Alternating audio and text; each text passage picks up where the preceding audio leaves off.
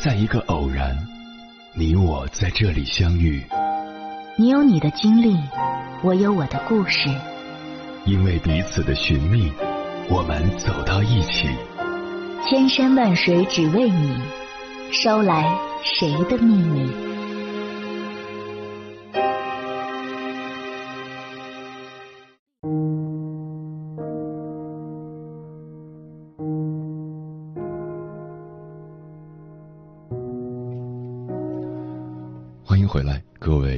行者，这里是正在直播的中国交通广播心灵夜话栏目《千山万水只为你》，深夜不孤单，我是迎波，我要以黑夜为翅膀，带你在电波中自在飞翔。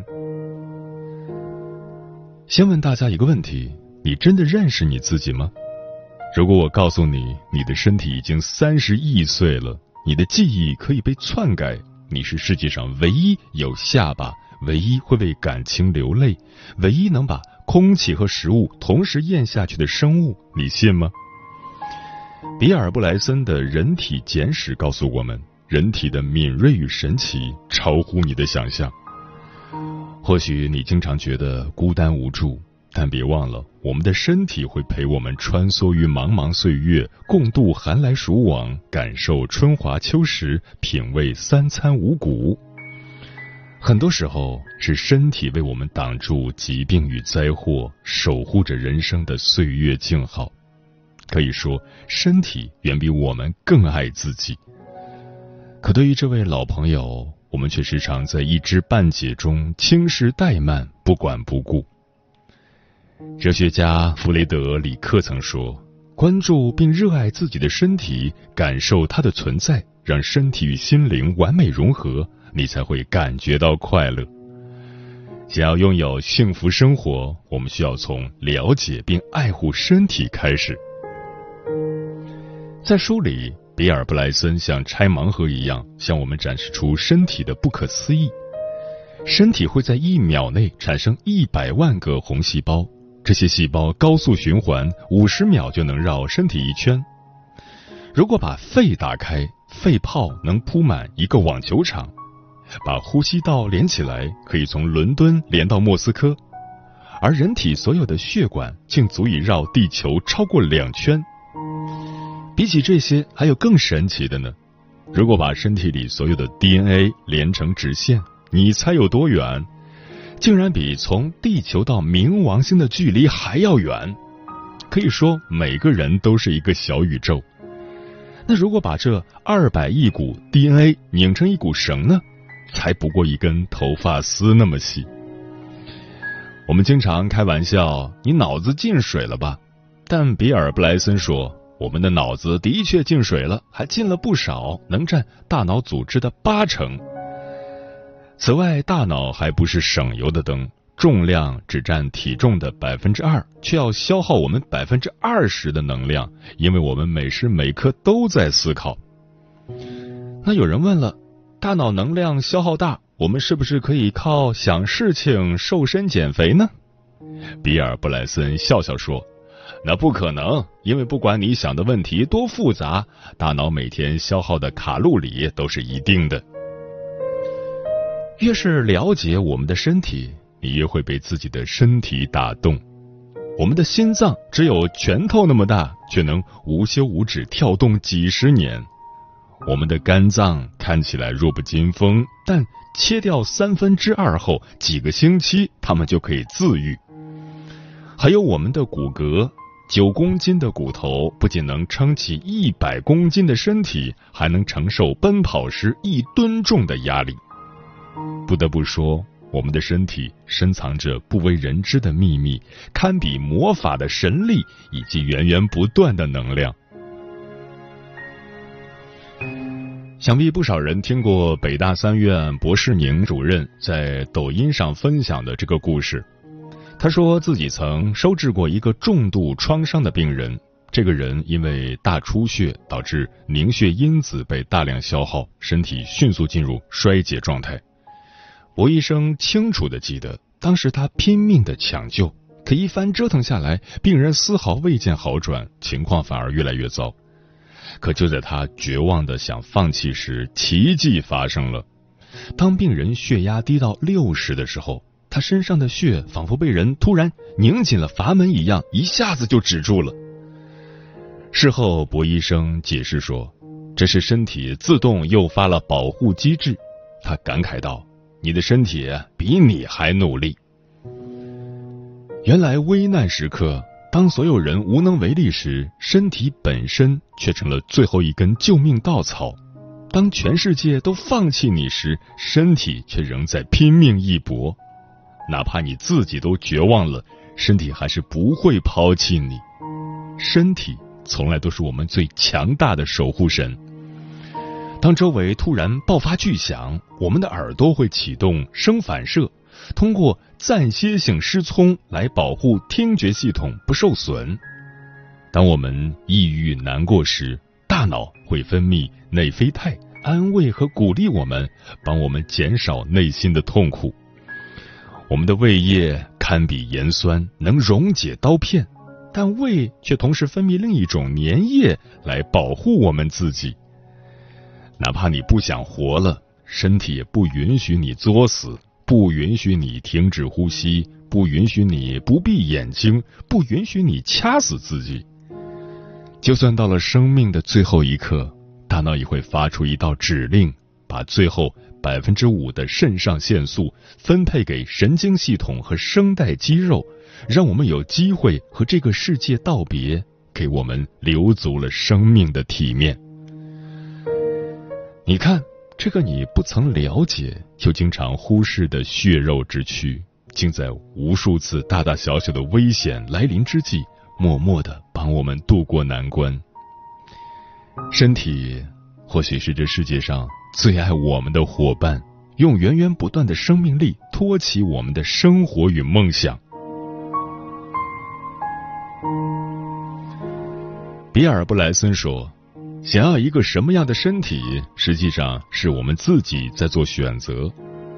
这世上没有想当然的健康，也没有从天而降的好运。”你怎么对待身体，决定了身体怎么对待你。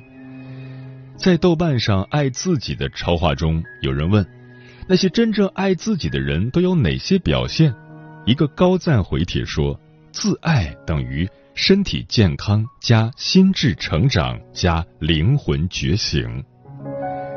任何时候，身体应该永远摆在第一位。可事实是，总有人不把身体当回事。习惯性熬夜，用垃圾食品把胃填满，不运动不健身，每天得过且过，久而久之，体质越来越差，人越来越萎靡，内心越来越空虚。我们时常能从生活中看到一些人因为放纵自己，把生活搞得一团糟；有人因为暴饮暴食又不爱运动，年纪轻轻就患上了高血压、高血脂。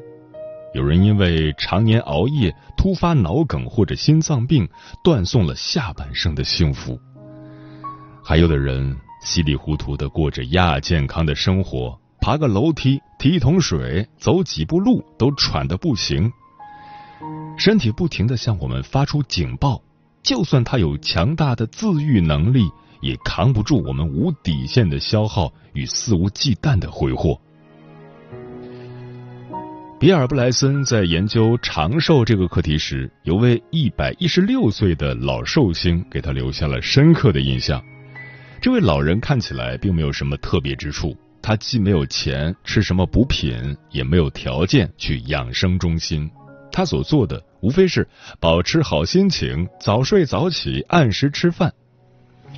不少老寿星，他们身上都有一个共同点。常年保持科学且健康的生活方式，比如饮食，我们不需要大吃大喝，一味寻求味觉的刺激，只需顾好一日三餐即可；比如休息，我们只要保证足够的睡眠，给身体一个休整和喘息的机会就行；比如生活方式。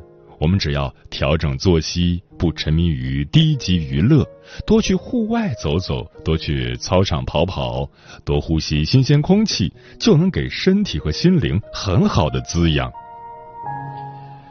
其实反过来想想，身体那么爱我们，我们有什么理由不爱护自己呢？身体都那么努力了，我们又怎么能允许自己懒懒散散？善待身体，你才会收获生命赐予的礼物；关注健康，你才能拥有身体蕴藏的神秘力量。爱惜身体就是爱自己，好好生活就是最顶级的自律。接下来，千山万水只为你，跟朋友们分享的文章选自诗词天地，名字叫《生命的最后，人生若如几回忆》。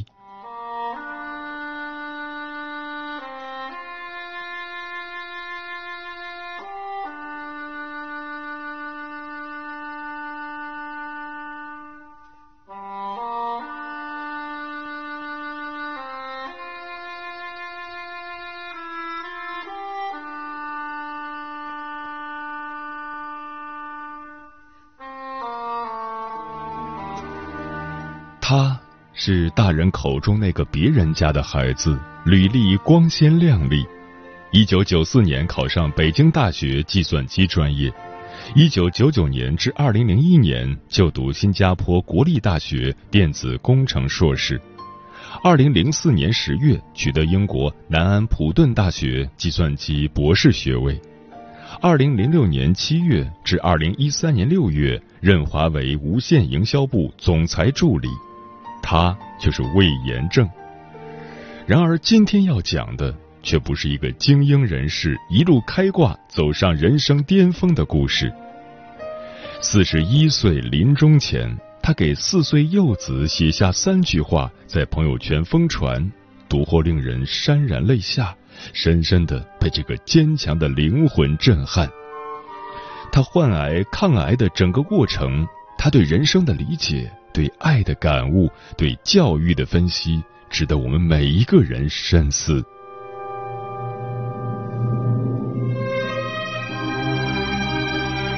癌症确诊，在地铁里泪如雨下。二零一一年二月，魏延正感觉右脚无名指上那个存在多年的小疙瘩不大对劲儿了，出奇的疼，甚至夜不能寐。医院检查结果很不乐观，是一种很罕见的恶性肿瘤，是肉瘤里攻击性最强的。当时魏延正刚结婚半年，妻子怀孕四个月。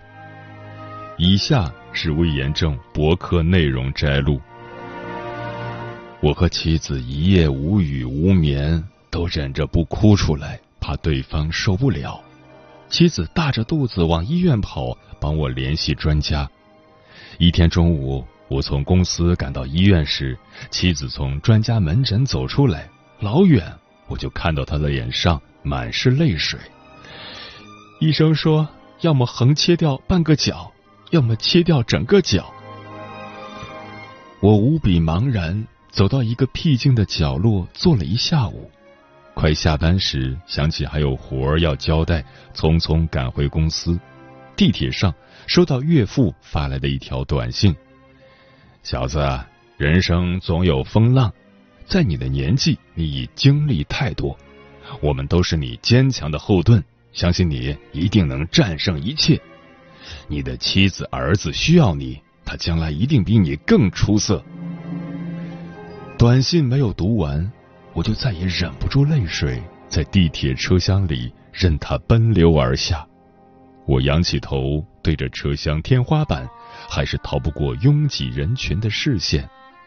到了一站，我走出车门，几位好心人跟了出来，问：“没事吧？”我无法忍住泪水，却说：“没事儿，没事儿。”几位好心人仍跟着我：“你真的没事儿？真的没事儿，真的没事儿。”我呜咽着：“我不会卧轨的。”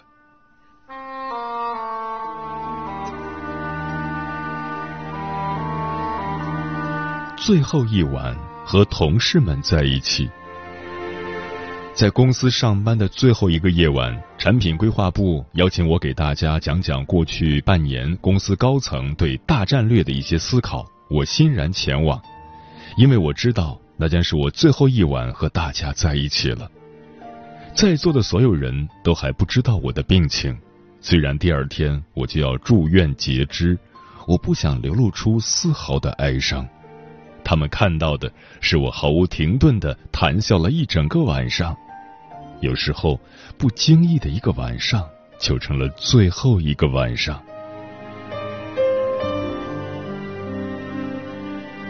绝望中坚持，陆续断食七十四天。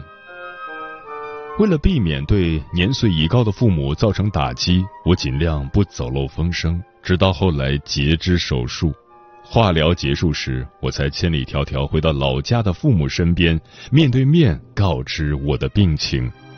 老父亲惊住了，一直喃喃地说：“这不可能，癌症是老年人才得的病啊！”这一生，父母已经承受过一次白发人送黑发人。那是我高三那年，已经上大二的哥哥因意外事故离世。我的生病又一次沉重打击了他们。胃炎症生病后不断自我修整，包括断食、截肢手术、放化疗之后，从二零一三年十月起到二零一四年四月底，胃炎症半年内经历过。二十天、二十四天、三十天三次断食，目的只有一个：阻断机体给癌细胞的供氧。说白了，就是饿死癌细胞。断食期间真的什么都不吃吗？嗯，只喝矿泉水。饿不饿？别老想着就好了。白天该干嘛干嘛。我还出差给企业讲课呢。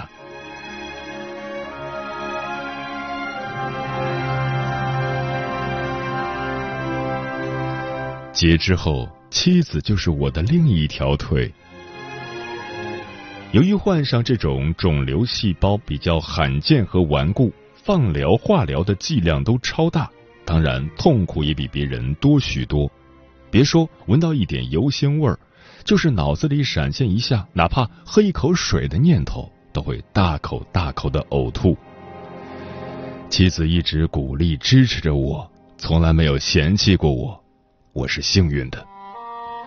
截肢手术后回家的那段时间，孩子刚八个月大，夜里总醒，他就让我单独在另一间屋睡。一天夜里，我听见他屋里有哭声，就单脚蹦到门口，打开门，看到孩子睡着了，他自己在那儿强忍着不出声的哭。我坐到他身边，安慰他说：“我还在呢，别怕啊。”我知道那个时候他非常需要我的安慰，其实我也是。我们互相鼓励着。如果说截肢后我只剩下一条腿了，那么他就是我的另一条腿。二零一三年底的一次北大校友联欢会上，一位北大校友看到魏延正拄根手杖跛行，静静坐在一隅，看着大家欢乐。开玩笑道：“哥们儿打球伤着腿了吧？”他平静的拍拍右腿说：“我这条腿是假的。”校友当时愣住了，赶紧为自己的冒昧道歉。他微笑着说：“没啥。”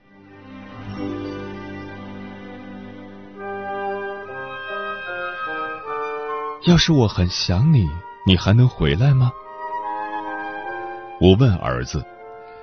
爸爸得了癌症，可能会死的。你知道死亡是什么吗？儿子说：“就像超市里的死鱼，他们的爸爸妈妈再也见不到宝宝了，宝宝也再也不能见到他们的爸爸妈妈了。”儿子说：“要是你没了，要是我很想你，你还能回来吗？”不能了。要是我很想很想很想你呢？那我也回不来了。小人儿坐在我的腿上，茫然了好一会儿，眼里的泪水越来越多，我也无法忍受。我知道这个对话不能再继续下去了，我又搂起他，不住亲吻，但不知道说些什么。也许我的时间不多了，这么多的道理不是一时半会儿能给他说清楚的。我究竟该给四岁的孩子留下些什么？我拉着儿子走到小黑板前，写下四个字：智力、毅力。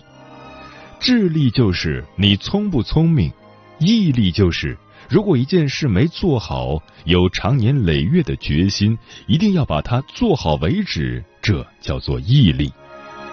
毅力和智力是相辅相成的，没有人天生就一辈子都聪明。小时候聪明，但是没有毅力，后天不努力，智慧逐渐就消失了。只有有毅力的人，可以把自己变得越来越聪明。第二天，儿子放学，我又教了四个字：人生做事，第二要靠朋友助力。小孩长大后就要自己讨生活、混社会，做人在先，做事在后。所谓做人，简单讲就是多交朋友。一群人的力量总比一个人大得多。对朋友要真诚相待，你帮朋友，朋友帮你，这样才能做大事。第三天教给他的四个字是眼界定力。眼界就是一个人能力变大了，能做的事变多了。当一个人眼界高了，就会有很多人和事都想找他来做，好事坏事都有，甚至好事里面也可能蕴藏着坏事，只是在短时间内很难看到。这时候，眼界高的人就需要经得住诱惑，少犯错误，多做好事，这就叫定力。这世上，大多数人也就只能做到昨天说的。朋友和助力，只有少数人才能做到大能力、大眼界、大定力。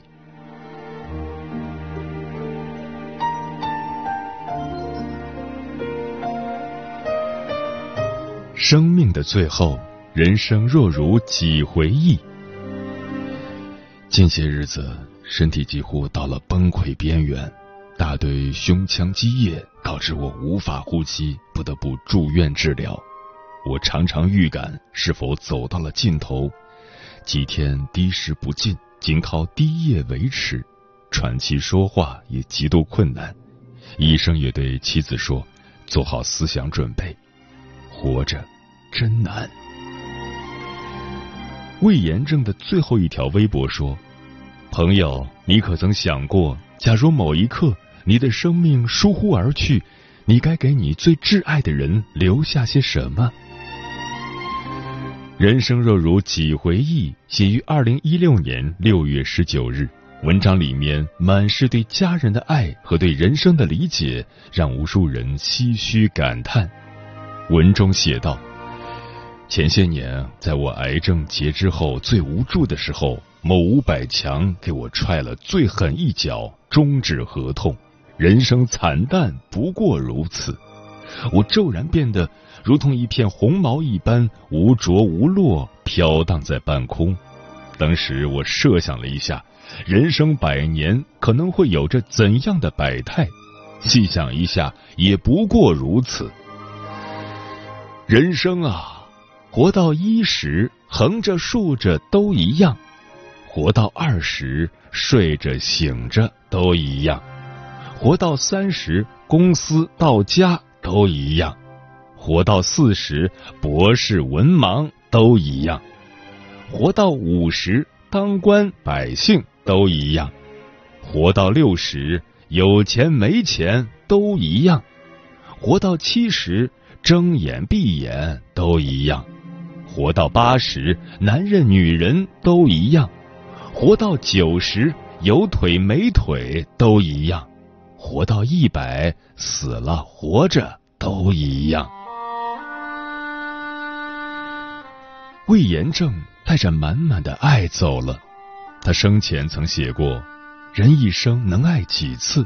第一次爱是依恋，孩童对父母的爱是用一生来回味的；第二次爱是寻觅，我们总是报以最真诚的愿望，却往往未成眷属，是用后半生来忘却的；第三次爱是相伴。”当人生日复一日、年复一年，每一阶段如画卷般展开，我们沉浸其中，来不及欣赏每一段美好，只得须臾回想起彼此初见。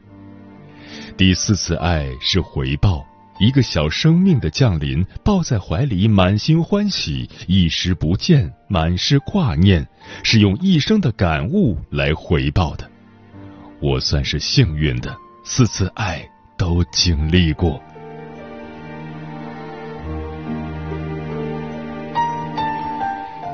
谁也无法预估生命的长度，唯愿你我珍惜当下的每一天。活好眼前的每一分钟，再见，顽强的战士，再见，不屈的灵魂。愿我们不管经历多大的人生落差，都能勇敢的去挥手。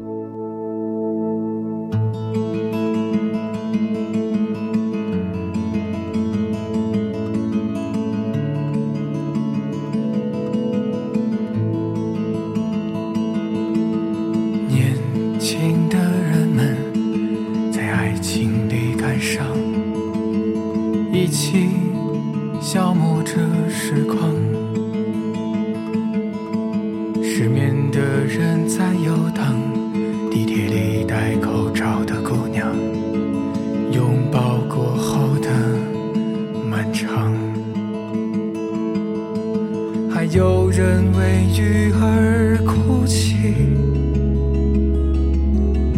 还有人在寻找